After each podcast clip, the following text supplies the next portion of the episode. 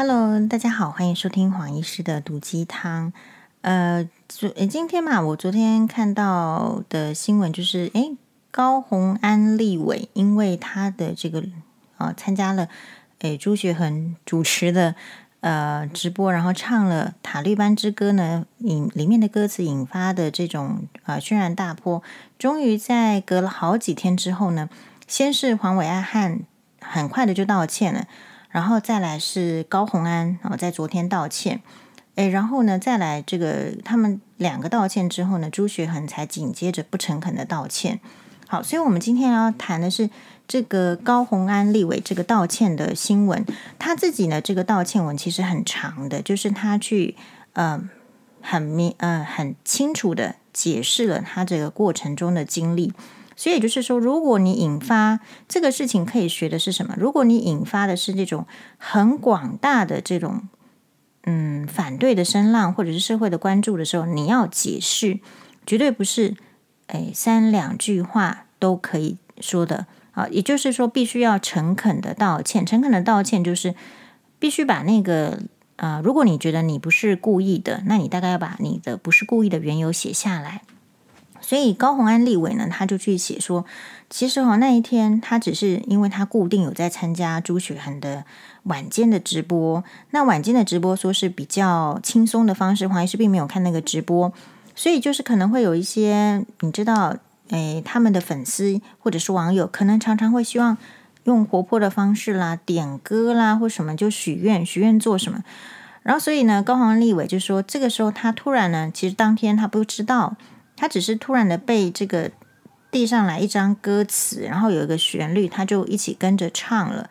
那没想到朱学恒在没有告知他的情形，就把他的这个唱歌的这个影片呢剪成 YouTube，然后去怎么样呢？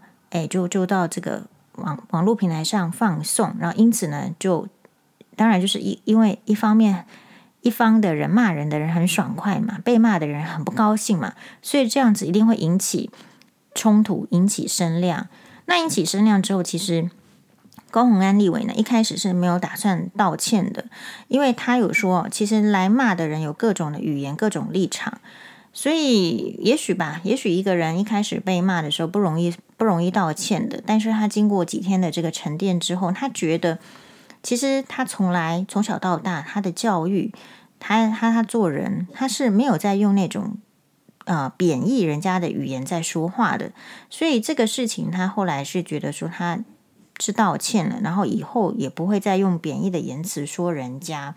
好，那黄医师怎么看这个高虹安立委的道歉事件呢？主要是我觉得，嗯，至少他还愿意道歉。好，因为他跟朱学恒就是一个明显的对比。但是，呃，我要讨论的是说，为什么一个三十七岁的女立委，我们一般的凡人、平凡人，我们都觉得立委是什么官大啦、权力大。一个三十七岁的女立委，这边没有要特别去强调了，但黄医师就是强调了。我要讲的是。诶，为什么我们觉得我们看到这个？你看哦，立委的年龄层是下降的，就是你在选举的时候，黄医师有时候就猛然一看啊，这个人比我年轻，这是在以前 年轻的时代不会发生的事情。以前我们在选举的时候看到的这个 list 上的名单哦，会出来参选的都是挺，大家都是五十岁上下的至少。但是现在呢，你看到就出来竞选的立委的人呢，哦，或者是。呃，县市长他们有这个年轻，就是年龄层比较下降的趋势，这个是一件好的趋势。但是同样，我们也要去检视，就是说，呃，不是年轻人就做不了事情，但是年轻人会不会有一些，嗯，还没有办法，就是超越这个年龄能够达到的比较一些处理事情的想法或是态度。比如说，我有去 Google 过高虹安立委的维基百科。那他的那个政论下面写的洋洋洒洒，然后我们其实也有很多的网友是觉得说他做的不错呀，这个部分是做的不错，就因为做的不错，然后有人望，所以才会想要出来选新竹市长，不是吗？好，并不是一般的人随随便便的人就可以说我要来选台北市长，我要来选高雄市长，必定是要有一点点的政绩，然后也要有一些声量，然后能够让吸引别人把这个宝贵的一票投给你的人。才敢出来，不是吗？所以高虹安立委这个事件让我觉得比较震惊的是，如果照他的道歉文，他说他是突然的就被弄一个这个你知道歌词单，然后音音乐就下了，那他其实内心好像不是喜欢或是习惯骂人，或是用贬义人家的那种态度的人，怎么会加入到这个局呢？你可以说他被陷害，但是有时候。呃，事情发生了，你当然一方面可能是被陷害，但是另外一方面，我们很多人的困扰不是就是，当这个同事要害你的时，在主管面前害你的时候，你应该怎么办吗？或者是说，在各种场合哦，像这种谁害谁哦，这个最最常看到的剧嘛，其实就是在中国剧、中国的都市剧里面，常常会有谁害谁，谁害谁，就是说，比如说，呃，最近我在 Netflix 上面看到的。呃，刘涛的主演的剧，哈，刘涛跟这个延呃《延禧攻略》里面的纯贵妃他们主演的一出剧，就是在一个比较女性为主的公司里面，然后两个，一个有生小孩，一个要准备去生小孩，一个就是顶客组，然后他们两个之间为了要抢公司的职位跟业绩呢，他们中间会有怎么样的一个斗争，所以。也许我认为呢，高虹安立委他要说明的是，他其实陷入到那个所谓的斗争里面了。斗争就是会用各种的小手段，出乎意料的，你几乎没有办法推卸的，然后呢就做成一个局吧。然后他可能很多人就觉得说，就像这个扣扣姐啊，周玉扣小姐就说，哎，她应该就是一个小女生，不知道政治的险恶，然后就在那个局里面了。但是我觉得这边有一个，就是反映出你平常的态度。平常的态度是什么意思呢？就是如果你现在在一个大庭广众的场合，难道在大庭广众的场合，一个比如说猪头男，好，我没有说是这个朱学恒，我只是说猪头男。如果一如果一个人，特别是女性，然后年轻的女性，你在一个大庭广众里面，难道猪头男就可以？使唤你，叫你做你不想做的事情吗？那如果你接受了猪猪头男叫你做的事情，诶，那你是基于什么？你是基于不想得罪猪头男，还是不想得罪呃，就是你知道现场观众的目光，还是你是不想得罪什么呢？但是你心中是不愿意的，或是不想做的，而你为什么最后的取舍是你做了呢？所以这边我就会对高虹安立伟呢，他我觉得他对于他自己真正的人，就是说人生的态度，还有意向，还有取舍，其实要更明确。那当你对自己的人生的主要价值，你是呃幸福的价值不够明确的时候，你就会发生高虹安立伟的事件。比如说朱学恒，他的价值很清楚嘛，所以你看他道歉也是不。不诚恳的，那就是他要走的人生路就是那样。他从头到尾，他跟徐清吉有点像，他不会觉得他自己做的是错的，所以即便呢，他需要这个道歉的样子，他也是扭扭曲曲的啊，歪歪斜斜的道歉。但就是会有跟他同类的人，或者是价值观相近的人去喜欢他这样子的做法，这个我们就不管。但如果你是一个，其实你比较想要走正道。所谓的社会的主流价值，不是用贬义的言语去看待别人，去嘲讽别人，或者是说，呃，去解决事情，因为这不没有办法解决事情。那么，如果你觉得你想要过的是一个比较，呃，受到大众尊重，然后又受到大众的声，呃，就是说追捧，也又有个声量，你到底是要选择坏的路，还是要选择好的路呢？这个部分其实对我们都非常重要。比如说年轻人。如果你不知道的话，你很可能在国中、高中，人家叫你抽烟，你就抽烟啦；人家叫你去黑黑帮做这个跑腿小弟去刺青，你就去刺青啦。当然，刺青其他的部分是很多人是艺术，但是确实有一部分的黑道是用刺青来表示自己的权威嘛。好，那人家叫你去刺青，你就去刺青吗？人家叫你去割双眼皮，你就去双眼皮吗？男朋友说你胸部小，你就去隆乳吗？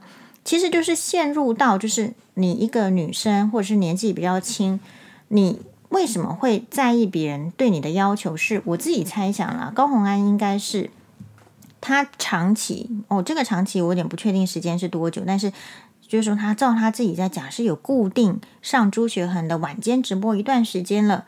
所以跟朱学恒之间，为什么朱学恒没有请其他的政治人物上他的节目，没有请黄医师上他的节目？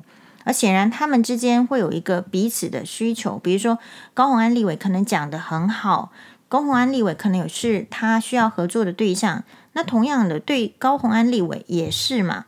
好，高虹安立委为什么没有去上这个阿德老师的直播？因为他的属性是政治，并不是两性，所以他去。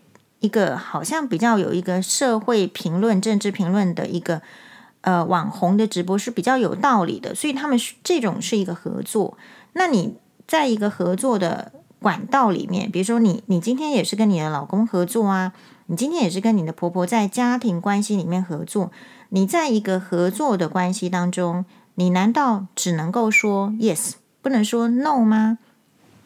哦，所以这边很多是更深刻的议题是，如果我需要在一个呃合作的关系里面，其实也是可以说 no 的，只要他违背你的真正的中心的价值。比如说，如果说要黄医师去说谎，或者是要黄医师去这个，你知道，其实黄医师会有一些，比如说厂商，他真的会想要请黄医师代言，可是黄医师都很认真去看那个产品，哦，特别是叶黄素 之类的。就是说你，你到底是在哪里做的？你明明是在台湾做，你为什么要跟人家讲是日本货？这个我就不能接受。好，你明明是怎样，其实成分很很少，你为什么要跟人家说很有效？啊，这我也不能接受。那就要看哦。所以你接受跟不接受，比如说在人家的这个要求里面，合作的关系中，其实你还是可以坚持你想要走的正路，你甚至可以带带带好这个风格嘛。好，那当然，以这个朱学恒的这种网络的经验跟高虹安的网络经验，也许各自不同。但是显然这一次就是高虹安没有办法在他突然被丢一个他不想做的事情的时候，他竟然照做了。这个是黄医师比较 surprise，因为如果是黄医师的话，比如说这个歌词是很就是很针对的，这个歌词里面的这个词用的非常的糟糕。那你要从我的嘴巴里面唱出来，那我不是唱儿歌比较好吗？所以黄医师就会觉得，我就去唱大象大象，你可以唱你的，我不能唱我的吗？你的鼻子为什么那么长？妈妈说鼻子长才是漂亮。所以你看啦，就是说我们也是从小就建立这个妈宝的观念嘛，妈妈说什么就是对的。好，那这样子。你说会不会很尴尬或怎么样？不会啊，你你做的事情是不是很好笑、很搞笑？我也是做一个很好笑的事情，就大家一起来搞笑嘛。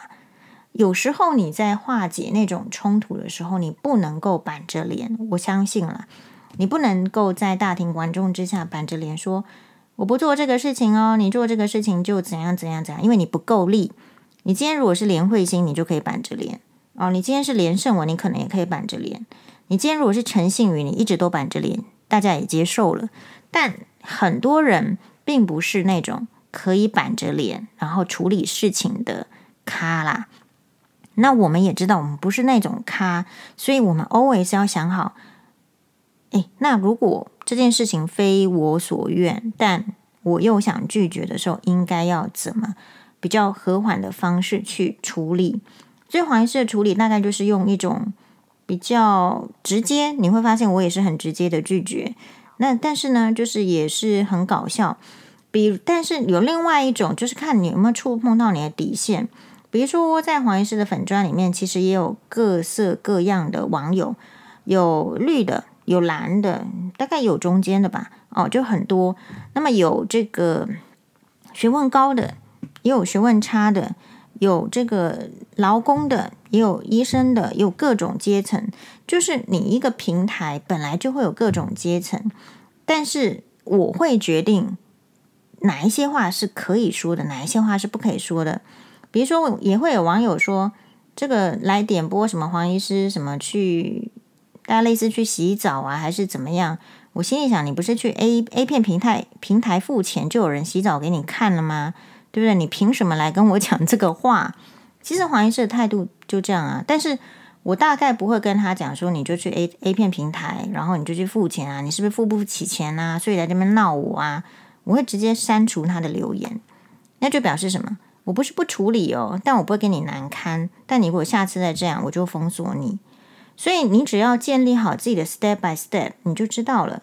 好，所以像这件事情的话，高虹安是因为没有适当的拒绝，所以引燃轩然的大波。事实上也影响了他的政治生涯。为什么影响？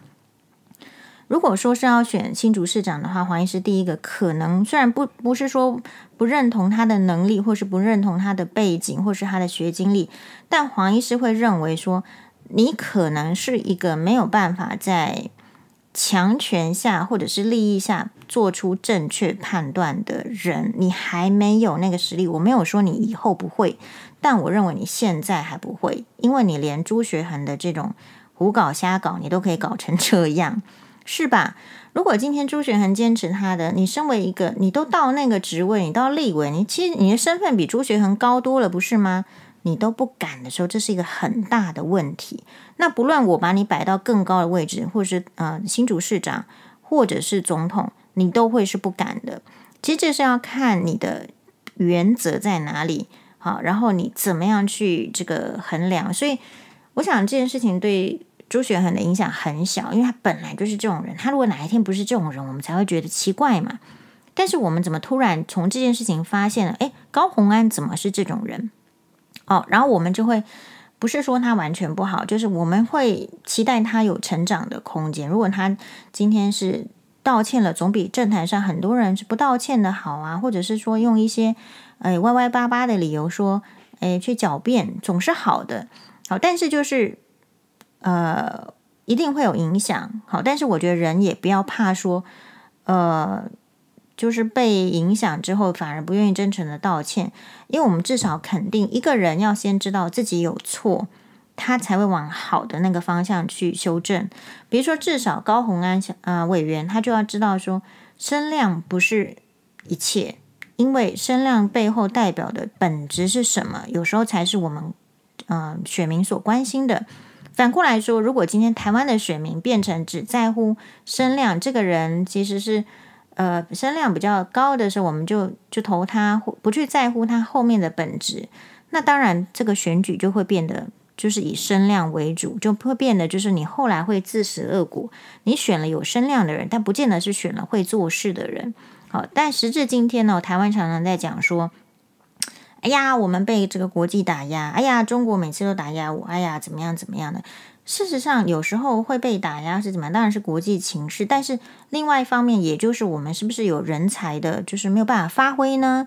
我们有没有办法选出真正比较能够做事，或者是比较你知道具有能力的人？这些在选举的时候都是口号。诶，我们现在才能讲，大家才听得下去。在选举的时候，你的情绪。会被拉抬到某一个点，然后你突然就选你，你突然只喜欢那个高声量的人，你突然觉得那个高声量的人才能选得上，所以你这一票不能浪费，你也一起去投那个高声量的人。那这不是民主哦，这不是代表说你这一票很宝贵哦，你只是随波逐流哦。好，所以像黄医师自己的话，就觉得说，哎，自己的票是很宝贵的，没有需要随波逐流。我这一票就代表我的意见，我希望怎么样的人替。大家做事，我希望怎么样的人，他可以给我们一些不同的这个政治。其实台湾因为很小，然后政治呢很大，所以你会发现你生活中都被政治所影响了。那黄医师一直都认为说，不需要害怕政治，不要害怕讨论政治。当你不害怕、不讨论、面对他的时候，真正拥有权力的政治人物哦，他才会谨慎。但反过来说，如果你因为讲什么，然后你就会害怕被清算。比如说，黄石向来没有在害怕说，如果我今天讲了这个绿的，然后蓝的就讨厌我；我讲了蓝的好了，绿的就讨厌我。我从来就没有在怕这个，没有怕这个理由是为什么？因为我们知道事情就是应该要讨论的，真理是越辩越明的。曾几何时，我们不是真理在越辩越明，我们是在周边什么胡搞瞎瞒的啊？什么二十年的政治梗，就是有那一些梗。二十年的政治梗，也代表就是台湾政治二十年，我看也是没什么进步吧，是吧？哦，所以一步一步来。那我们下一集呢，讲这个 Thank you 哥在呃这个国会质询的时候，跟国防部长之间的一个台语的要求，以及他引发的相关议题。谢谢大家的收听，拜拜，马蛋呢。